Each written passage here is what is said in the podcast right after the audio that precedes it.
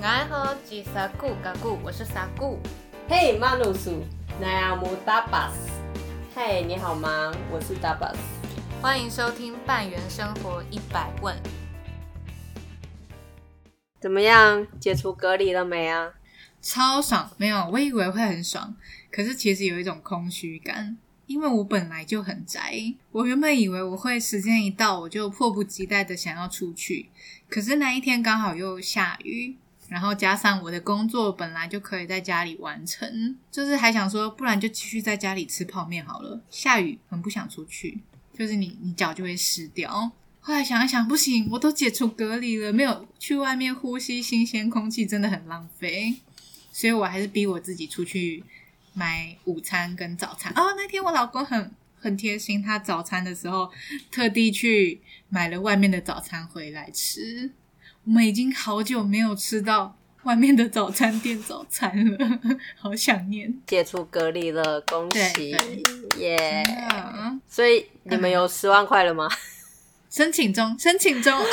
我们一出来就赶快立刻影印那个资料，今天寄过去了。哇，十万块！天哪，超级大补丸！我的天，真的超爽的。来聊聊最近《人间条件》系列的舞台剧，你你知道这个吗？我大概在高中的时候就看过了吧？那时候《人间条件》才二吧，我爸买的。他有买 DVD 回家，那时候我那时候是 DVD 对，然后那时候看完也是觉得很喜欢，因为后来也是嘛，那时候才高中啊，后来升大学，啊大学就很穷啊，所以也没有办法去现场看或者是去买 DVD 什么的。可是我对这个剧是非常有印象的，非常好看，嗯这样子，嗯就是最近绿光剧团把这个人间系列的从一到六在 YouTube 上面，就是用直播的方式让大家看，然后每每一集就是可以就是在 YouTube 上面维持四十八小时，四十八小时之后就会下架，嗯就是回馈给大家啦。不过真的有问题出现，就是有人盗这个影片，然后再去发布，然后吴念真就有特别宣导大家说，请务必支持正版。就是不要因为这样子去看他的影片，这样子是在就是更助长他这样子的行为。也趁着这一次，其实我也是在呃，我是大大一的时候，刚升大一的时候去看《人间条件》，那时候在好像是国父纪念馆还是中正纪念堂，有点忘记，反正他有免费的公开演出，嗯。那是我第一次看到《人间条件一》，就是到现在都还很印象深刻是，因为《人间条件一》它的剧情大概是在讲女主角的阿妈还魂附到她身上，因为她有一些没有完成的遗愿跟遗憾，她想要去完成，嗯。大概是这样的剧情。然后女主角是那个那个黄韵玲突然忘记，对对对对对，嗯黄韵玲老师演的，就觉得她好厉害哦，就是可以，她的年龄一个十七岁，一个七十岁，她在转换的瞬间非常的厉害，就是情绪完全不会断掉，嗯可以很自由的转换。我都很好奇，那样会不会人格分裂啊？就是你你上一秒情绪还是十七岁的青春少女，然后下一秒就要变成一个心里有遗憾的七十岁阿妈，还有动作跟神情完全转换。我想说太强了。嗯不过因为最近都在工作，没什么时间看，就是很想要在那四十八小时内把它看完。嗯可是又又没什么时间看啦。然后昨天刚好看完《人间条件四》，《嗯人间条件四》在讲的是，反正就是这个人间系列是他们的从就是后代子孙的生活跟人生。棒球，棒球，是是是你们家，我一直以为是我们家。后续他们的女儿长大的故事，然后主角是一对姐妹，嗯然后姐姐是个，呃，妹妹是硕士，然后姐姐是就是比较傻里傻气、神经大条，然后演员就是那个林美秀，非常符合这个角色的感觉。就在讲两个人一直在，呃，妹妹一直什么都想要跟姐姐比，可是姐姐就是什么都很让着妹妹，甚至是什么都为妹妹着想。反正在结局的时候，原本有第一个结局是姐姐因为妹妹抢了姐姐的男人，嗯她就崩溃去上吊自杀。嗯我原本以为结局停在那里，结果原来那只是一场梦。反正就是妹妹就是知道了姐姐的重要。但是吴念真在最后映后的时候，他有分享，他说其实原本的结结局就是停在上吊的那里，他就被他朋友骂说太残酷、太现实了。就是大家进去看舞台剧、看看剧的用意，就是希望获得希望，就是或者是放松，不是来这么残酷的接受一个不知所措的结局。然后他最后就讲说，虽然大家都觉得他是一个很温暖的人，可是他写的东西其实都蛮残酷跟现实。然后我就回想，对耶，看他的人间系列的时候。会有一种很沉闷、沉闷到不行的，就是心整个纠结在一起的感觉。他是这么贴近每个人的生活，然后还有那种很无奈的感觉。你有看过一部电影叫《一一》吗？有那个那个什么昌、什么哦，德昌、杨德杨德昌，对对对对对，杨德昌。对啊，它里面吴念真的人生也是很现实跟残酷。我还记得那时候看一一的时候，吴念真里面有点像是他他碰到了他以前的旧情人嘛。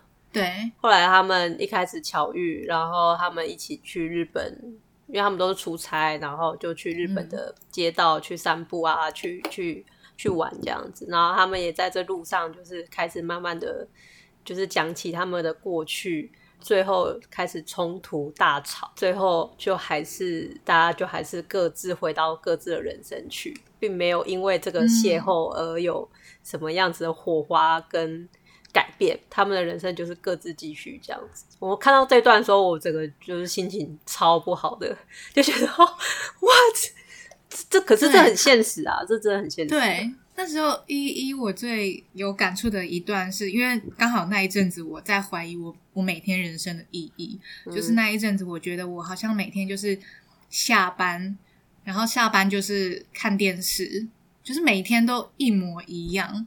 然后甚至是我那时候我在就是我们同一个公司的那个时期，嗯然后我就听到隔壁隔壁公司的两个女同事在那边讨论说：“哎，我今天看了什么剧？哎，我昨天吃了什么？啊，我老公怎么样？”然后我就觉得好恐怖哦，就是我接下来的人生。假设假设我也很顺利的，就是像他们这样在一间公司待了很久，我接下来的人生每一天都会是这样的度过，我就觉得越来越恐怖了。就是为什么每一天跟每一天都这样子循环下去，然后不会有任何的改变，或者是我觉得有意义的地方都没有。嗯然后那时候就刚好看到这《一一》这部电影，然后里面好像是女，就是吴念真的老婆，她也有这种想法，嗯可是后来她觉得每一天跟每一天其实还是有一点不一样的。我有点忘记她完整的台词是什么，嗯但是看完就大概有理解到一点什么。就是它不会真的是没有意义，然后每一天都一样的。虽然虽然很无聊，就是那是人生。我突然有点讲不出来那个，那种沉闷感跟那个对 那个纠结的点到底是对什么？对对对，一一很很屌哎、它其实并没有在台湾上映，它是在日本跟美国上映吧，我记得，所以哦？台湾人是很少人有看过这部片。然后后来是杨德昌过世，然后有、嗯，那时候好像在华山有对重播，对就是后来有有有一些机会，就是一些影展什么的，它有才有在嗯台湾播放，要不然其实它是没有上映的。然后我就觉得天哪，这么经典的片竟然哦，好可惜。可是也还还好，就是你知道看到这个就会觉得是它真的是一部神片，你知道吗？可是我觉得那真的是要到人生的不同阶段，就是我相信，如果我大学看，我可能没有没有办法体会那种出社会的沉闷感。其实那时候我大学看完的时候。我就有体会到它里面想要传达的东西，而且可是当然还是会随着时间会越来越，我觉得那个东西会越来越浓，对，嗯嗯嗯，对对对，嗯现在当然现在如果再重看，我觉得哦哦，那感觉应该也是更不一样，很可怕。这个就让我联想到，因为我们刚好公司最近在对我们的品牌做一些人物设定，然后我们就在讨论说，对于这个我们公司的想法、形象跟故事大概是什么。嗯然后其中有一个同事就说，他觉得我们的人物设定有点像是一面镜子，他会照出你最，他会照出你好的一面，可是同样的，他也会反映你丑陋的那一面。可是他去讲出丑陋的那一面，不是为了要伤害你，而是让你知道说往更好的地方去的那个动力。嗯，然后我就想到有点像吴念真的剧一样，就是他他带出那种很沉闷、很不舒服的感觉。可是正是因为那个不舒服，嗯你才会去珍视某些东西，就很像在《人间条件四》那个妹妹的态度，一直让观众都很不舒服。她就是一这种颐指气使的态度在对她姐姐，好像她姐姐为她做什么都是应该的。嗯他只想到他自己，可是就是这种不舒服，我们就看到他姐姐更坚强的一面，跟包容爱他的那那个关爱的部分，嗯就觉得哇哦，这东西很深诶。可是以前以前看的确没有我啦，我可能慧根不够，就没有想到这些。现在看就会觉得天哪，就才懂一些事情。这很怕吴念真会挂掉，你知道吗？我觉得他真的是就是台湾的国宝啊，他对，真的很很强哎、我很怕他挂掉，真的太可惜了。嗯，就的确就是你说要再有台湾其他导演到那样子的感觉。很，很真很少，像之前像他嗯。啊、小野啊，像八零年代那时候，嗯、那个叫什么，就是杨德昌嘛。八零年代嗯。那时候台湾电影，我我有点忘记了，我大学学的那个电影史都抛到都丢掉了。你说就是侯孝贤吗？对，你知道法嗯国电影有一段启启蒙的时期，然后嗯那时候有很多像什么四百集啊，然后什么，哎，我为什么只讲得出四百集？反正有一些很经典的电影就对了。台湾那时候八零年代的好几部电影，也刚好就是有人把他呃那时候的台湾跟法国的那个启蒙的时期拿来做相比，就是他们是很类似的，也都是有一票呃新生代的导演，让台湾的电影就是走出不一样的路，从本来是很俗的、很商业的，然后走向艺术的层次。所以那时候八零年代是台湾电影的新浪潮，就是就是那时候，所以像。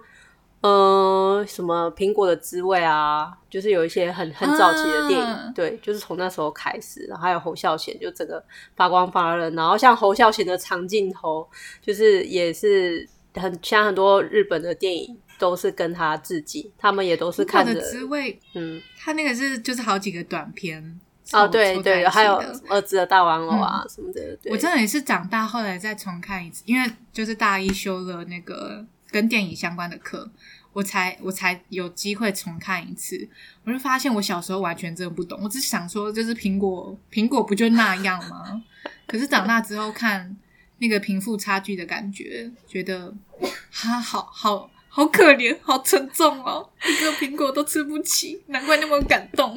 你知道那那一系列对我印象最深刻的，反而是那个压力锅，哎，就是那个压力锅的阴影，一直到现在都还有。然后一直到我们公我司，最近要卖压力锅的时候，我还跟他讲说：“哎、你有你有，我要跟我们家企划讲说，哎、你有看过哪一部电影吗？”他说：“哈，怎么了？里面有什么？”我就说：“里面有压力锅爆炸。我真的是都不敢用压力锅，我甚至就是压力锅是当时的算是新科技吧”，对啊，然后相相较于现代，就会像是那个微波炉跟我的关系，所以我很害怕用微波炉，就是我脑袋一直有那个压力锅最后爆炸的画面。真的那个压力锅阴影超深的，对，好 好神奇哦！然后一直到现在，虽然我觉得理智上我可能还是会用压力锅，可是 情感面不知道为什么就会一直想到那个画面，然后就为什么台湾电影？我我记得那个时期的电影，我真的觉得很好看，是嗯，为什么会断掉了？就是在在那个时候，为什么没有继续发展下去？反而后来有之后，就是台湾电影都很商业，然后很就是你爱情你觉得片你觉得断点，然后没有衔接起来，一直到现在都没有衔接起来吗？现在我觉得有诶、就是在从什么时候开始？对我来说，曙光有点像是血观音吧。哈，候，这么后面啊？你知道，对对我而言，我觉得真的台湾电影又再起来的是《海角七号》。你可能会觉得《海角七号》这么商业的片怎么会？对，可是我自己的感觉啦，的就是确有一派人是这样说。对，就是从那个时候开始，又开始呃蓬勃发展。你懂我意思吗？原本之前是嗯一片死寂耶，然哦，对，后就、至少大家愿意买票进去看对。对对对，然后又一直延续到现在。嗯嗯嗯有啦，就是有一些新新的导演啊，杨雅哲啊，或者是嗯，那个。我突然又讲不出名字了，我觉得我最近都在看 Netflix，我觉得太糟糕。呃，那个像我最近喜欢那个啊，大佛普拉斯系列啊，就是大佛普拉斯跟同学 Minus 都还蛮喜啊，欢。突然忘记他的名字叫什么？什么阿瑶？烦了，想不起来。对，我也只记得阿瑶瑶。怎么会这样？对，我还有追他 IG 的猫，他帮他的猫开了一个 IG。他自己 IG 的猫就是比他自己还要有名。对，就是他的那个 IG，就是真的是只有他的猫，可是超多人追的，而且他也真的只有 po 他的猫，其他都没。哇，对啊，然后像后来的片，就去年的时候又一大堆，就是金马奖得奖的片哦，就是什么消失的情人节啊、微博哎的。对啊。刻在你心底的名字？可是那两呃那部我不想看，不知道为什么。我是没看。对啊，其实一直到现在，我觉得都还蛮不错的啦。可是就是慢慢努力，有有因此想要回去走电影路吗？当然没有，自己没有那个能耐啊，而且自己其实也没有学很多。其实那时候就会真的是大学的时候，真的是玩四年呢、就是都没有在念书啊，然后又在打工啊、谈恋爱啊，然后一天到晚跟男朋友腻在一起，然后又没有钱，所以又没有办法拍出。呃，什么太太太厉害的作品没有，这是借口啦。我觉得就是没有专心在课业上的。小时候还蛮向往的，因为我们家那时候我们家没有第四台，所以都是看公视。然后公视就是放很多那个人生剧展，就是有学生学生电影，也有一些它不是商业电影，所以内容没那么主流，嗯，然后剧情也比较沉闷，贴近人生，然后跟写实。那时候奠定了我很多我看世界的方式。我有时候会在看世界的时候自自带那个滤镜跟配乐，然后就会觉得天哪，这个景好漂亮。在当时人生剧展，其实小时候根本看不太懂，然后因为公司会一直重播，所以我又重复了看，就是不同不同年级的时候去看，然后就会有一种哦，原来这里当时是这样子，然后才懂那些瞬间。印象很深刻是那时候好像是杨小黎吧，还是谁？嗯，杨小黎，狗蛋大兵的女主角。啊，对，就是有两个女 女生，她们很，她们算是闺蜜，然后当时很流行那个 cosplayer，她们两个都去扮类似天使的角色，嗯就是表面上是闺蜜，可是最后其中一个去死把把另外一个女生往楼下推下去，他就死掉了。嗯然后当时我完全看不懂为什么他要害他朋友，他们两个不是好朋友吗？后来长大之后才知道，他们之间有很多猜忌、跟怀疑，还有嫉妒的心，嗯，就是表面的和平，可是私底下都知道不喜欢对方。那也是长大才看懂，所以我一直很想要往电影这一块去发展。我不知道，就是之前小时候念什么社会学系干嘛？我跟你讲，那时候大学的时候，唉，反正我就跟我妈说，我想要念艺术类的，就是科系。嗯，然后我妈就说学艺术没饭吃啊，嗯哼，然后她说演艺圈很黑暗啊。我我也没有什么专专长嘛，就是艺术系的专长，就是唯一贴近的可能就只有戏剧系吧，因为戏剧系是一个你就是靠演技直接面试就知道的科系嘛，你也不用，还是需要准备作品集啦，只是只是相对准备起来不会那么复杂。我那时候有点却步了，就明明可以选择我要的，就是我跟我哥聊到这个，他就打脸我，只是你不够想而已。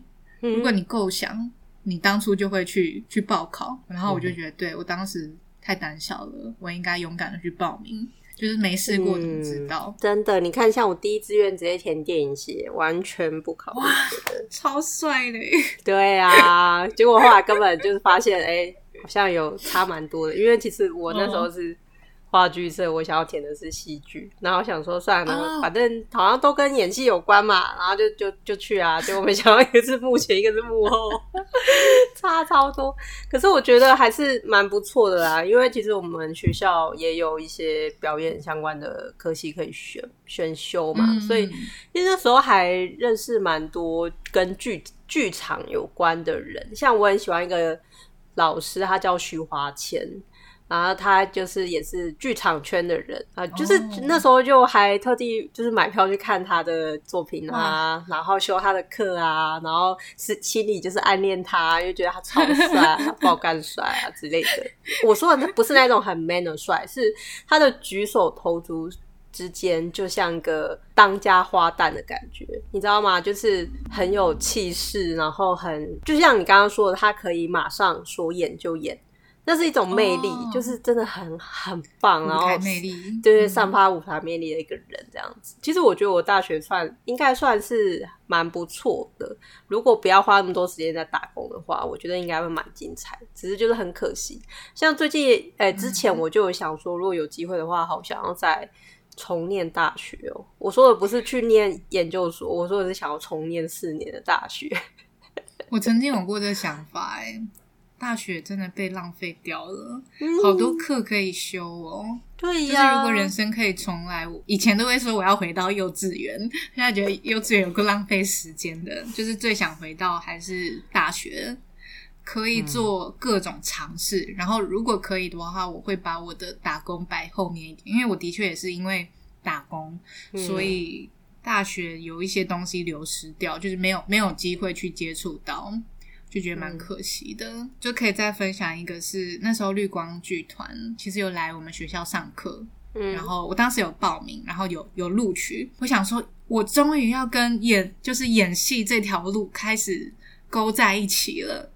就是我之前还去就是面试当领演的什么的，但嗯，反正就是那个交照片那那一趴就被刷掉了，所以这有有当过路人的领演，但是没有没有真的有台词的。嗯。反正那时候想说进去绿光剧团的，算是那叫什么绿光小学堂，就是他有教一些剧场的呃表演方式，内内心怎么样去处理在舞台上表演的一些技法。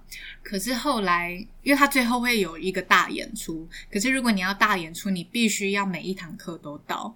可是因为当时我我有打工，我没办法每堂课都到，我觉得蛮可惜的是没有每一堂课都到。就如果现在能选的话，我宁可就是先推掉打工，嗯，然后就好好去上完那个课，然后参与最后的演出。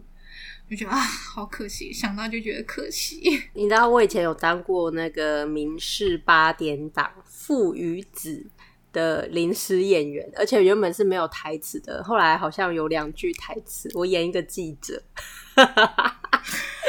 超好笑。而且那时候去演，然后呃，就是播出来的时候，还被我的云林的隔壁邻居看到，然后他还打电话跟我说：“那真的是你吗？真的是你吗？”我就说：“嗯。” 为什么？为什么这样也可以被看到？第一集《父与子》第一集，而且我还记得那时候我们是去那个维格，他的剧情欢迎大家去找。你说第一集是不是？我等一下来找哎看看。靠，超好笑，因为他的剧情好像是里面那个什么女类似女主角的妈妈是那个饭店业的董事长老板娘，然后她要宣传她的饭店，所以她就在泡澡，然后叫记者媒体都来拍她泡澡的画面。然后我就其中一个记者，然后我好像还嘟了麦克风说：“哦，什么什么，我忘记台是什么，反正就是我还问了两句话。”而且你知道更扯的是，就是我从我在那边待了快要十二个小时吧，就为了那一句话。而且更扯的是，后来我拿没有拿到片酬，就是那个经济经济就跑了，就是联络不上，然后就就没了，就算了啦，反正就一天就去玩玩也好。虽然我也不知道我在干嘛，对，超好笑。好特别的经验哦，也我觉得这一块真的是可以聊蛮久，不过时间差不多了，我们来教一下主语的部分。呃，阿美主语的故事是 gima gima 嗯。mafana jingra do adi hayai 啊，放在来啊，gima，他知道许多精彩的故事，故事给慢。那赛德克的故事，其实故事还有很多延伸的意思，就是也可以说它是语言，然后也可以说是话语，所以也可以说是故事。你懂我意思吗？就哦，是、这好棒哦，就是口述的故对事的对对对感觉对对对，所以它也有语言话语的意思。然后很简单，就叫做咖喱咖喱喱咖喱苏马努基啊，就是你那个是什么话？对对对，马努就是什么嘛，所以就是咖喱苏马努鸡呀。那今天就差不多到这边，好，先这样喽，拜。拜。